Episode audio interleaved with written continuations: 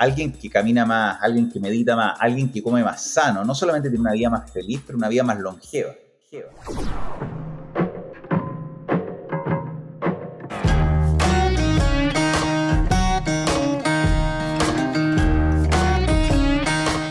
¿Qué tal? Bienvenidos a un nuevo episodio de Empiezo el lunes, un podcast sobre alimentación saludable dedicado a todos quienes están en esta búsqueda de mejorar su salud y bienestar a través de la comida. Aquí queremos desmitificar la necesidad de empezar un lunes. La misión es sacarle un poco de peso a esta frase popular y con la ayuda de diferentes entrevistados le vamos a dar un nuevo significado. Mi nombre es Álvaro Varías y episodio a episodio entrevistaré a personas relacionadas al mundo de la alimentación. La idea principal de este espacio es darle información de valor que te ayude a conseguir tus metas y objetivos. Recuerda, como lo decimos siempre, no se trata de hacer dieta, la idea es comer rico, sano y acorde a tus objetivos. Uno es lo que come y cuanto mejor lo hagas, mejor te vas a sentir. En el capítulo de hoy vamos a hablar de emprendimiento a través del deporte y la solidaridad. Tenemos a Eduardo de la Mayor como entrevistado. Bueno, parto dándole las gracias a Eduardo por aceptar la invitación. ¿Cómo estáis? Hola Álvaro, muchas gracias. Feliz de estar aquí gracias por la, por la invitación. Vamos a presentar a Eduardo para quienes no lo conocen. Eduardo es triatleta, empresario, estudió ingeniería industrial en la Universidad Católica y se fue a trabajar a Estados Unidos, en Nueva York, en JP Morgan. Allí pasa algo y en el 2013 renuncia y se va a trabajar a África como profesor de inglés y matemáticas con el uno de educación primaria en Tanzania. En 2018 crea Burn to Give, actualmente Betterfly, un emprendimiento social que mediante una plataforma convierte calorías que queman sus participantes en actividades deportivas en ayuda para niños con necesidades alimentarias. Además fue dos veces subcampeón del mundo en Ironman, wow, y actualmente es papá de dos niños y fanático de los Beatles. Mira, aquí hicieron un trabajo completo buscando información. ¿Algo más que agregar? Oye, buena lo de los Beatles, esa no sé dónde está, esa no sé si está en internet, pero buena, buena investigación hicieron ahí. ¿eh? Oye, Eduardo, para comenzar desde el principio, nos vamos a, a Nueva York. ¿Qué te motivó a dejar JP Morgan y viajar a África y cambiar de manera tan rotunda tu ritmo de vida? Un evento particular, bien doloroso en esa época, pero mi mamá fue diagnosticada. Yo, estaba viviendo en Nueva York, en el pic de mi carrera profesional, y, y, me enfrenté a la fragilidad de la vida. Mi mamá la diagnosticaron con una leucemia, y, y cuando te pasan estos eventos cerca de alguien que uno quiere, uno, se da cuenta rápidamente que la vida es súper frágil, y las cosas cambian y pueden cambiar en un minuto. Y, bueno, y, ese, evento, la enfermedad de mi mamá, me hizo hacerme a mí la pregunta: ¿qué chuta, qué pasa? Salgo a la calle, me atropellan, me. ¿cómo me iría mi vida? ¿Qué, ¿Cómo, la mediría? La mediría por el éxito profesional, la mediría por las notas que me saqué en la universidad, la mediría por la plata que tengo en el banco. Y empezó un proceso de reflexión interno, decir, Eduardo, ¿cómo mediría tu vida? Y claro, y llegué a la conclusión de que una buena manera sería ver cómo está usando mi tiempo, mi energía, mi cabeza, para poder ayudar a otros. Y cuando me empecé a hacer esa pregunta, eh, ¿qué estoy haciendo hoy día, año 2014, para ayudar a otras personas? No me la pude contestar y eso hizo que renunciara y me fuera, me fuera a África. ¿Y la búsqueda de que te vayas a hacer a África tiene que ver de inmediato con este tema de tal vez enseñar o te fuiste en el fondo buscando como camino libre? ¿Qué voy a hacer? ¿Cómo fue que llegaste a las cosas donde, donde, donde finalmente eh,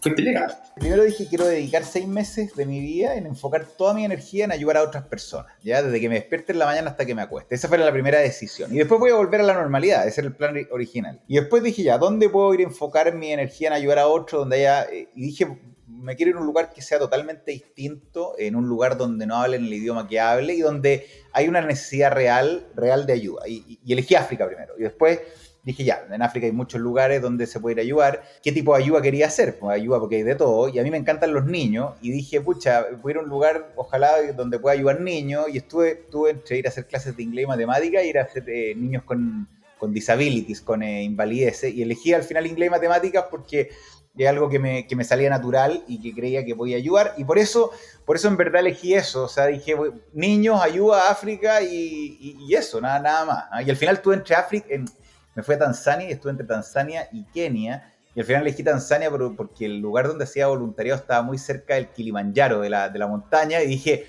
pucha, qué, qué, rico sería poder subirla y voy a estar ahí al lado, ya listo, voy a elegir, eh, esa fue la decisión final, voy a, voy a tratar sí, de... Con una dieta deportista, genial. Oye, Eduardo, y ya, ok, asentado en, en, en, África tal vez, viendo esta realidad, conversando con niños y viendo literal, otra realidad, otro mundo. ¿Qué, qué fue la realidad o cuál fue la realidad que viste con respecto a la alimentación allá? parte de, hacer ahí clases, yo hacía clases de inglés y matemática en un colegio de, e, elementaria de, niños entre 4 y 7 años, y todos los días ya eh, se les da a los niños antes de irse a la casa una, papilla en base a agua y, maíz, ¿ya? y súper básica. Y lo que me di cuenta es que para más, más de la mitad de mis alumnos, eh, esta era la única comida que tenían en el día, y, y algunos la única comida que tenían en la semana. Y eso me tocó ver de manera indirecta la realidad de la desnutrición infantil, que es una, es una enfermedad que, cobra la vida de 3,5 millones de niños todos los años. O sea, si, o si lo quieren ver, lo que están escuchando de otra manera, cada 7, 8 segundos un niño se muere por desnutrición. Y eso es, o sea, para mí el año 2014, venir del lugar con mayor abundancia en el mundo, como es Nueva York, donde teníamos el problema opuesto, que era la malnutrición por obesidad, eh, a un lugar donde no había comida, chuta, fue bien chocante. Y, sí, efectivamente era la, esa era la comida que les dábamos, era como una maicena en base a trigo y agua y, un poquito de leche cuando había. Y esa era la comida que se les daba en ese, en ese minuto. Oye, para los que no conocen un poco el tema, eh, entienden la malnutrición como un todo, pero tú lo acabáis de decir acá. Hay dos realidades. Está por deficiencia de comida y está por otro lado por exceso de comida. ¿Cómo se te ocurre agarrar estos dos problemas y crear una solución tan innovadora? Aunque ahí entramos ya al mundo de Born to Give. Fue efectivamente, esto nunca, nunca es del día a la mañana. ¿eh? Primero cuando me, tocó ver la realidad de la, de la, desnutrición infantil en África, me puse, mientras estaba allá, a leer mucho y, a investigar mucho sobre, sobre ella, sobre, sobre cómo, qué lugares del mundo existía y todo. Y ahí me encontré por primera vez con una cosa que, ya, que, las Naciones Unidas define como el double burden of malnutrition, o las dos caras de la malnutrición, ya que tiene que ver con la malnutrición por, por obesidad y por desnutrición. Y como en muchos países del mundo, ya las mismas familias o los mismos sectores que en algún minuto tuvieron desnutrición y donde se radicó la desnutrición, hoy día tienen malnutrición por obesidad. ¿ya? Entonces, y donde que la malnutrición por es probablemente igual o peor que la desnutrición, pero eso lo podemos hablar después. Entonces, empecé a investigar esto y empecé a ver esos casos que me, llamaron la atención, casos con Chile, por ejemplo. Chile que erradicó la desnutrición hace, hace un buen tiempo ya, pero esas mismas familias, esos mismos segmentos de gente y hay están hoy día con sobrepeso, con diabetes, con alguna con enfermedades. Entonces, me empecé a meter mucho en eso y después, bueno, Burn to Give fue un poco, yo, volví a Chile, me puse a entrenar triatlón, decidí, viendo un video en África, me, me, me inspiré y dije, voy a empezar a meter el deporte de vuelta en la vida y empecé en un pedaleo, se me, se me ocurre la, empecé a perder, yo tenía unos kilitos de más, nunca, nunca fui muy gordo, pero tenía unos, empecé a perder y dije, chuta, que gana que estos kilos que estoy perdiendo los pudiese convertir en kilos de comida para, estos niños con los que trabajé en África, después eran calorías por caloría, y después yo creo que a lo mejor, ahora mirando para atrás, conectando los puntos, uno dice, puta, a lo mejor leí tanto de, lo, del double burden of malnutrition, de las dos caras, dije, ¿Qué pasa si podemos usar la tecnología para conectar estas dos pandemias globales diametralmente opuestas, como son la desnutrición y la obesidad, en una solución que ayude a solucionar, eh, valga la redundancia, ambas? Y así, así partió Give. Tremendo, porque efectivamente, como dice Eduardo, y para todos los que nos escuchan ya hace seis capítulos hoy día, hay un tema que tiene que ver con la desnutrición y que efectivamente es la falta de nutrientes que se da en realidades como Haití, como África, y, que generalmente... Eh, no, no es la pandemia, por, decirlo de alguna manera, no es la pandemia, el problema que tienen eh, sociedades más desarrolladas. Hoy en día en Chile todos sabemos que eh, el problema más grande es la obesidad. Somos el país más obeso de la OCDE, eso lo sabe todo el mundo, lo hemos repetido aquí también por un par de veces. Y eso obedece también mucho a la industria que nos llena de productos ultraprocesados, llenos de harina, apuntando al costo, apuntando a los utilidad y no mucho, no mucho en el fondo a qué beneficio o qué aporte le vamos entregando a las personas que nos van comprando estos productos. Es un tema que hemos conversado, Eduardo, varias veces. Yo sé que también para ti es algo bien visible. Por ahí leímos también que evitáis al máximo los ultraprocesados. Vamos a llegar a esa parte también. Pero donde queremos entrar ahora es cómo muta Burn to Give en Betterfly y por qué se genera este cambio. ¿Qué fue lo que pasó ahí?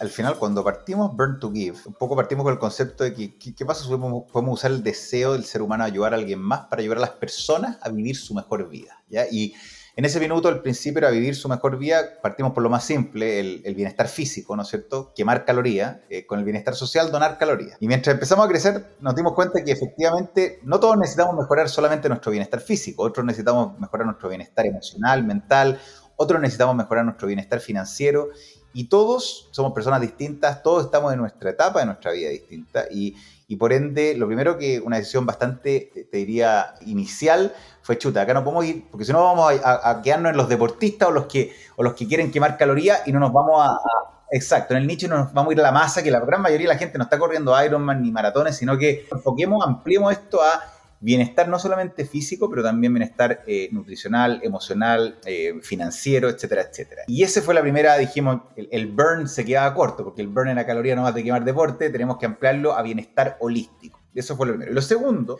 fue que también entendiendo que la gente a la cual llegamos, estamos usando este motivador intrínseco de, de ayudar a alguien más, ¿Qué pasa si pudiésemos agregarle otro motivador intrínseco que es proteger a los que más quieres en tu vida, que es tu familia? ¿Qué pasa si las personas con sus buenos hábitos no solamente pudiesen ayudar al medio ambiente, a, sus comunidades, a alimentar a un niño, pero pudiesen proteger a sus familias en caso que algo les pasara a ellos? ¿Y qué pasa si creamos la primera cobertura de vida, el seguro de vida que crece con los buenos hábitos? Porque ahí a lo mejor un paréntesis bien importante es que alguien que camina más, alguien que medita más, alguien que come más sano, no solamente tiene una vida más feliz, pero una vida más longeva. Y la visión ahí puede decir, ¿qué pasa si podemos construir el primer seguro de vida que la gente puede construir con sus manos y con sus pies en vez de sus billeteras? ¿ya? Y que pase de ser un papel metido en un cajón, una póliza que nadie entiende, en un servicio que eduque, que inspire a las personas a dar esos pasitos hacia su bienestar físico, mental y financiero. Y ahí, en el conjunto, dijimos, bueno, vamos para allá, vamos a armar un, set de, soluciones que conecte todo esto de una manera súper simple. Y nació Betterfly. Betterfly en la mitad de la pandemia, en la mitad de todo lo que estamos viviendo. Hicimos, pivoteamos el modelo, armamos, robustecimos la estructura.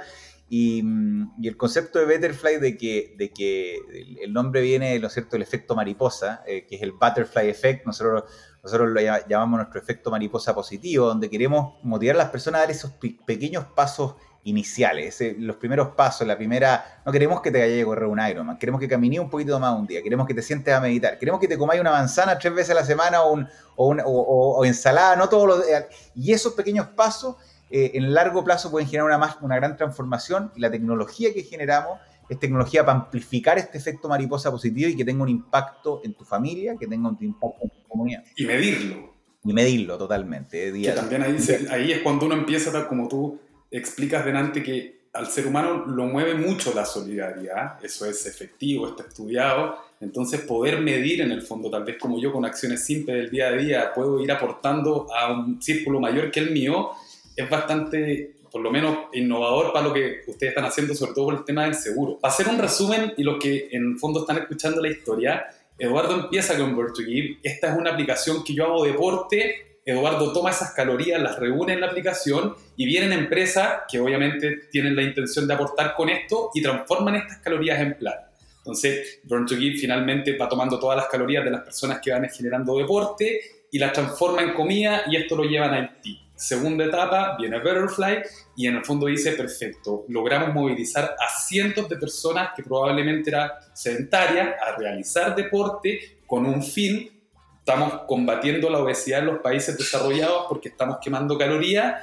y esas calorías las vamos a transformar en comida y las vamos a, llevar para allá. Y obviamente, como cualquier también modelo de negocio, porque tiene que haber una forma de hacer subsistir esto en el tiempo y para que tenga eh, eh, engagement, vamos y generamos Betterfly que ya no solamente recibe mis calorías, sino que también lo hace, pero aparte tengo un seguro de vida que crece con mis hábitos saludables. Yo soy literal yo creo que es primera vez que lo vemos, ¿no es cierto? Eh, eso es innovación 100% de ustedes y que por lo demás tiene mucho sentido, porque si yo me cuido, eventualmente para aseguradora soy un mejor prospecto, porque el tipo que no tiene hábitos saludables, que pasa comiendo o que eh, incluso realiza actividades que sean peligrosas, podría eventualmente hasta tener una cobertura, o sea, una póliza, no sé cómo se le explica, más alta. Hay un tema muy interesante en tu historia que tiene que ver la motivación. Como muchos sabrán, esta puede venir de distintas formas. Eh, ¿Cómo te diste cuenta que la solidaridad podría actuar como un motor para estas personas que se motivaron a hacer deporte?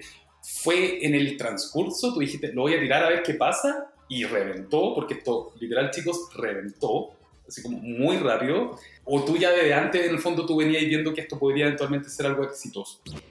Mira, yo creo que uno siempre cree que lo que uno hace va a ser exitoso, y eso, si, no, yo diría, estaría equivocado.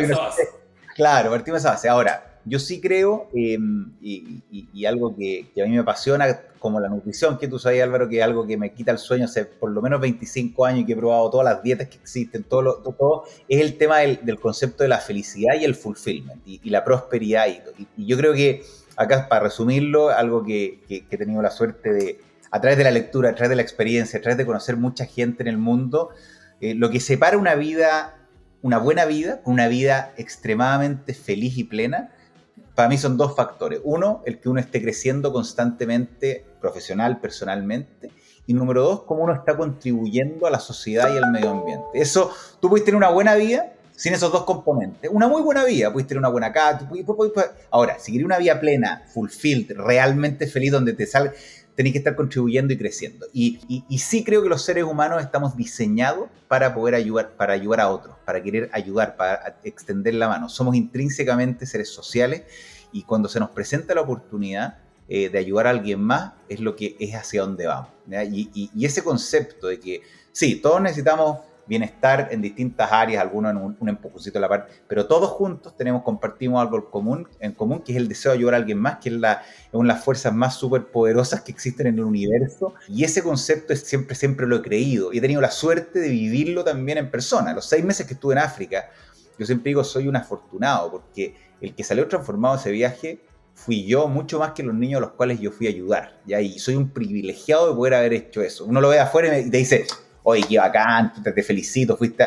No, ¿qué me felicité? A mí, ese viaje a mí me transformó y tuve el privilegio de poder dedicar toda mi energía en ayudar a otras personas. Y eso, oye, yo venía a Nueva York, eh, edificio, todo. En África vivía una cuestión de dos por dos, eh, pero ayudaba todo el día y eso me hacía intrínsecamente feliz. Entonces, el haberlo vivido, el haberlo leído, el haberlo experimentado, me me, tenía bien convencido de que era algo que lo iba a mover. Teníamos que encontrar cómo lo hacíamos, pero decir, mira, lo mismo el, tu nivel socioeconómico, lo mismo que parte del mundo está y da lo mismo, si yo te doy una herramienta para ayudar a alguien más, tú la vas a hacer. Y esa dignidad de poder ayudar a los demás no está disponible para todos. Los que podemos ayudar a los demás, los que podemos dar las 5 mil pesos a la Teletón, al hogar de Cristo, somos unos pocos, porque la gran mayoría de las personas no tienen la plata para poder hacer eso, apenas tienen la plata para llegar a fin de mes. Entonces también el concepto de dar una herramienta gratuita que básicamente te permitiera ayudar a alguien más solo viviendo tu mejor vida, es algo lo cual yo estaba bien convencido que iba a mover a la gente, no al nivel obviamente de lo que, lo, que, lo que ha ocurrido, pero y lo cual me tiene muy contento porque me, reafirma el, ¿no es cierto? este motivador intrínseco de los seres humanos de querer generar un impacto en el mundo y en el medio ambiente. Bueno, podríamos decir que el MVP de todo el proyecto fuiste tú. Pues, si tú fuiste el primero que te fuiste a hacer una acción social por seis meses y te diste cuenta todo lo que eso te alimentó a ti, no a un tercero, sino que a ti. Entonces, tú en primera persona te diste cuenta, en el fondo, tal vez lo transformador que es ayudar sin esperar nada a cambio, porque realmente lo que llega no es material, es una experiencia, es, es una vivencia. eso es exactamente así. O sea, mi plan original era irme seis meses y volver a la normalidad, que yo siempre digo, pero nunca después de una experiencia así nunca volví a la normalidad, porque te das cuenta que eh, yo ahí tomé un poco una decisión de vida. Voy a volver a trabajar, voy a volver, no sé lo que voy a hacer, si voy a ser emprendedor. Lo que sí sé es que quiero, quiero ojalá poder destinar una gran parte de mi vida en dejar este mundo eh, un poco mejor de que cuando llegué. Entonces, y voy a, voy a hacer todo lo que esté a mi alcance para poder usar mi energía, mi cabeza, mis contactos, para poder igualar la cancha y poder entregar de vuelta cosas que tuve la suerte de recibir y que el 99% de la, población de este mundo no la tiene. Creo que es la, es la manera correcta y es lo que al final te, te, genera este fulfillment del que hablaba. Para los que están escuchando, en paralelo a todo esto, que yo creo que esta parte es casi chistosa, Eduardo en 2015 compite por primera vez en el Ironman de Kona, en Hawái, y desde ahí no para. Es subcampeón del mundo en el Ironman de Australia, tercero en la General de Florida, subcampeón representando a Chile en el Mundial de Ironman de Tennessee, ya. O sea, ahí yo creo que ya tenemos bastante. ¿Cómo fuiste en este camino y cómo surgieron esas ganas de competir profesionalmente, meterte lleno en el mundo deporte? Para los que me conocen, yo soy bien, bien, una persona bien obsesiva y bien, no me gusta hacer las cosas a medias. Si hago algo, lo hago con 5 niveles o 10 niveles de profundidad. Y cuando volví de África, dije, voy a inscribir a este, voy, a hacer triatlón. Yo era tenista cuando chico, lo había dejado un poco de lado después de la muerte de mi papá. Y mm, dije, ¿sabes qué? Nunca es tarde en la vida empezar a hacer un, deporte de cero. Yo en verdad no, a los 35 o 34 años nunca había hecho un triatlón, nunca había nadado más de 100 metros, pero dije, me puse una meta bien ambiciosa de decir, y te diría que es la que más me movió, de decir, quiero, quiero poder mostrar que alguien que partió en un deporte a los 35 años, que es relativamente viejo, Puede, puede, brillar eh, si le mete las horas, si le mete la energía, si le mete la dedicación. Y nada, pues me aboqué a, hacer, a, llevar a mi cuerpo, mi cabeza lo más lejos que, que, que pudiese a través del triatlón. El triatlón me, atrajo el día uno porque era un deporte que premiaba, más que talento, premiaba perseverancia, premiaba consistencia, premiaba determinación y también conectaba algo que a mí siempre me apasionó, que era la nutrición, que era lo que tú te, como son carreras de larga distancia, cómo lo que uno come puede afectarte para poder, y, y, todo eso era como medio científico y era un desafío bien increíble. Haciendo un paréntesis, perdón Eduardo que te interrumpa, pero ¿cuánto dura un Ironman? Un Ironman en promedio dura 14 horas, la gente termina en 14 horas, son 4 kilómetros casi nadando, 180 kilómetros de bicicleta y después una maratón completa después de todo eso, y todo en el menor tiempo posible. Y... O sea, la nutrición ahí es, es vital, no podéis nutrirte a lo McDonald's, a lo eh, comida basura, un desastre, no, no, no, no llegáis a la mitad. Ni siquiera por el Ironman, por el entrenamiento, porque el entrenamiento en, su peak son 30, 35 horas a la semana de, de entrenamiento neto, o sea, es un deporte que te exige eh, son tinas de hielo, son sauna, es comer, es acostarse temprano, o sea, y ahí tuve que es alto rendimiento y sobre todo para alguien que viene de, cero, porque no, es lo mismo que tú, oye, 18 años veniste, no, no, yo partí a los 35 después de 12 años trabajando en finanzas, sentado en una silla, entonces poder llevar de cero a 100 el cuerpo en poco tiempo requirió harta dedicación, harta, pero estuve casi tres años muy, muy metido en el, tema hasta que, hasta que logré mi meta de bajar las 9 horas en el Ironman de Hawái, que es el campeonato mundial de, larga distancia. A nivel de alimentación, ¿qué, ¿qué, tipo de comidas consumes hoy en día llevando una alimentación saludable? ¿Cómo se diferencia cuando estáis en un periodo de competición? Es bien distinto. Yo, yo trato de comer comida generalmente cuando no estoy compitiendo, cuando no estoy entrenando fuerte, trato de comer pocas veces en el día, en ventanas reducidas, lo que se llama ayuno intermitente, que llevo haciendo esto por lo menos 10 años, excepto los periodos cuando estuve compitiendo y entrenando, cuales ahí obviamente eso no, no, no, era totalmente distinto. Y trato de comer la mayor cantidad de... muy alto en grasa, muy alto en grasas, muy... trato de comer lo menos procesado posible. O sea, yo siempre digo una regla de oro que digo, si tiene más de 5 ingredientes en la rótula, no me lo no trato no comer. Y siempre la regla 80-20, siempre es un 20% de cosas para un, un, gustito, algo para tener un equilibrio, alguna para salirse pero el 80% de la semana trato de hacerla de esa forma. Poca azúcar, harta grasa, alimentos enteros eh, de, todo tipo. Y... De origen natural y obviamente evitando los ultraprocesados, como decir. Es lo que se le llamaría hoy en día, porque hoy en día todo tiene nombre, pero la dieta keto, antes cetogénica, va más ligada también un poco a eso, ¿no, Eduardo? Sí, keto no, es más tirada una, una dieta keto, como se llama hoy día, y te iría con, eh, con matices de que cuando como carbohidratos los como lo más entero posible, o sea, como camote, todo lo que tiene que ver con eso, y de nuevo, esto es para los que están escuchando porque hay muchos triatletas esto es en un periodo de no competición o cuando estoy ahora más tranquilo. Cuando uno compite es de otra forma. Pero yo he encontrado que esa modalidad de no comer azúcar, de comer eh, alimentos enteros, de altos en grasa, me da, no solamente me, me puedo mantener bien eh, sano y saludable, sino que una energía mental muy grande. Yo, yo, yo en, la, mañana me tomo un shot de grasa MCT Oil y esa cuestión me, no, me, deja imparable todo el día, más que si me tomara 10 Red Bull. Entonces... Y por ahí leímos también que hace 20 años te tomáis un vaso de agua con jugo de limón aquí hicieron un trabajo pero enorme aquí buscando información tuya, bueno. Sí, desde como los 19 años, todas las mañanas me tomo medio litro, 750 cc de, de, agua con limón, con una gota de limón. Eso los que están escuchando se los recomiendo, se los recomiendo, se los Alcanizar un poquito el cuerpo. Así es, así es. Totalmente. Oye, Eduardo, mira, tal cual como te comentamos al principio, este podcast empiezo el lunes, tiene secciones. Vamos a pasar a la primera que se llama Picadito. Básicamente son preguntas cortas con respuestas cortas para conocer un poquito más sobre tus hábitos y sobre tus gustos en términos de alimentación. Para empezar, ¿cocinar tú o que te cocinen? Que me cocinen. ¿Cuál es tu plato saludable que te fascina comer? Mi plato saludable es eh, mucha palta. Soy fanático de la palta, palta en kilos y, eh, y, y, la carne. La carne me gusta mucho. Perfecto. ¿Cuál es tu cheat meal o comida trampa, por decirlo alguna favorita? Las pizzas. Hice las pastas. Uh, scusi, papà da pupi. ¿Qué cosa? ¿Tienes algún alimento que no te guste? Los porotos no me gustan mucho. No, no, no me gustan las legumbres. No, lamentablemente no me gustan, no. Estamos en la misma, yo tampoco, no puedo. ¿Cuántas veces comes por día? Una. ¿Cuál es tu restaurante delivery favorito del momento? Street Burger, para el gustito. mm hamburguesas. ¿Quieres de repetir tus platos favoritos o siempre vas comiendo algo nuevo? Lo repito, soy bien, soy bien monótono, mono, eh, le, voy a lo mismo. monótono, sí. Y por último, ¿qué tipo de situaciones hacen que te salgas de tu día? Te diga, ya sé que hoy día está. Sociales, familiares, creo que el, el para compartir, creo que uno no tiene que ser tan estricto para lo que hace y sí, tema social. Tan, tan religioso, exacto. Hay que disfrutar un poquito también. Como muy bien dijiste delante, y lo nombramos acá, tiene que haber una relación 80-20, 90-10. Básicamente, hoy en día, sobre todo, también es muy difícil escapar de los ultraprocesados. En un cumpleaños, es complejo. Hay que, hay que, hay que tener una, una regla y generar una medición.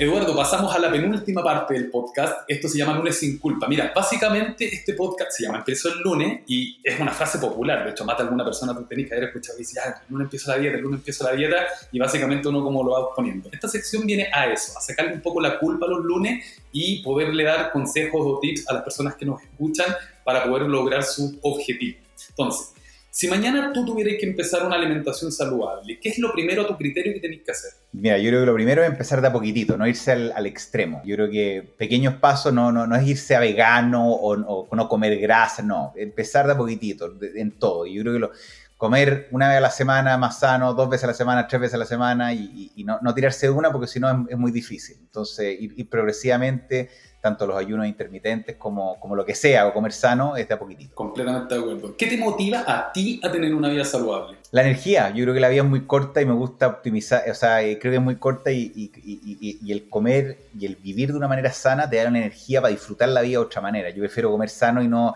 por ejemplo, no carretear. Cuando, cuando carreteo y todo, no me puedo, porque perdí dos días de mi vida, un día de mi vida. Y yo creo que eso es lo que más me motiva, la, la, la, la energía que viene con eso. ¿Tenías algún libro, un charla, podcast o algo que te haya ayudado a mantenerte saludable?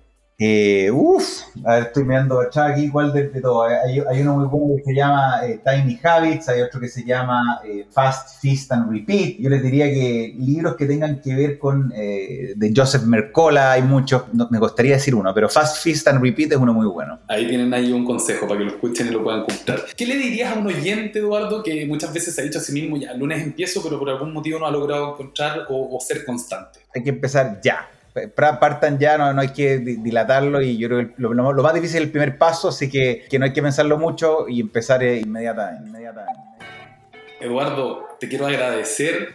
Creo que fue una de las entrevistas distintas que hemos tenido también porque abordamos el tema de la alimentación no solamente de lo que se come, sino que la motivación y en el fondo como chiquillos ustedes pueden también desde otro lado, desde otra perspectiva, emprender y tener eh, acciones que no solamente nos beneficien a nosotros mismos, tal cual como hablábamos, sino que generen un impacto como lo está haciendo Eduardo hoy día con Bird Lead y Betterfly ya, pero con bombos y platillos. Eduardo, agradecer de nuevo que hayas venido. Si la gente se quiere colocar en contacto contigo, Eduardo, o con Betterfly, ¿cómo pueden conocer un poquito más de esto? GoBetterfly.com o, betterfly.cl, están los dos. Ahí nos, nos, ven y está toda la información. Así que muchas gracias por la invitación, Álvaro. Feliz de estar aquí y un, y un gran abrazo para todos. Dale, muchas gracias, Eduardo. Contento de que hayas estado con nosotros. un placer hablar contigo. Bueno chicos, llegamos a la etapa final del podcast, la hora del tip. ¿De qué se trata? Te daré a conocer algún emprendimiento o producto que sea un aporte a tu nutrición y bienestar personal. La idea básicamente es ayudarte de a poco a poco vayas incorporando productos que te ayuden a lograr tus metas y mejoren tu calidad de vida. El día de hoy vamos a hablar de Ceto Tortillas. Cetotortillas.cl. Ceto Tortillas es un emprendimiento que tiene masas que son cetogénicas, low carb, ocupan harinas de linaza, harinas de coco, sal de mar, aceite de coco y básicamente tienen una carta de productos cetogénicos o keto, esto quiere decir bajos en carbohidratos, altos en grasas y con proteínas, que los pueden encontrar con despacho, si es que no me equivoco, a todo Santiago. Y aquí van a encontrar donuts, empanadas, ceto tortillas con sabor. Estamos viendo acá tienen la mediterránea, tienen una con sabor a coco. Los invito personalmente a que visiten la página, anda muy bien y es una alternativa para que puedan reemplazar sin problemas el pan y las harinas refinadas al momento de tener comidas como snacks, desayunos, etc. cetotortillas.cl bueno chicos, antes de despedirnos y si se quieren colocar en contacto con nosotros, ya saben que nos pueden encontrar en arroba fitfoodchile en Instagram. Personalmente me pueden encontrar en Instagram también con álvaro-varías. Muchísimas gracias por habernos acompañado hasta el final de este episodio de Empiezo el lunes. De este lado del micrófono les habla Álvaro Varías y del otro lado en la producción general está Delphi Joan y Salva Luca y en la edición Pablo Calegani. Muchas gracias y nos escuchamos en el próximo episodio. Chau, chau. chau, chau.